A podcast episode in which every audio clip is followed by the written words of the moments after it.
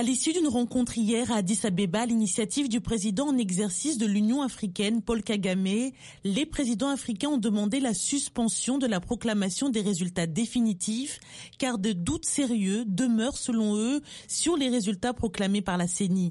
Le 10 janvier, l'opposant Félix Tshisekedi a été déclaré vainqueur, tandis que le PPRD au pouvoir garderait une confortable majorité à l'Assemblée nationale.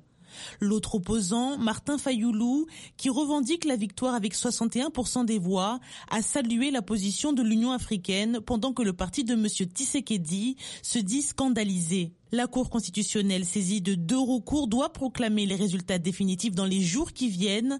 L'Union africaine va renvoyer lundi à Kinshasa une délégation conduite par le président de la Commission, le Tchadien Moussa Faki Mahamat et le chef de l'État rwandais Paul Kagame, régulièrement accusé d'ingérence dans les affaires intérieures de la République démocratique du Congo.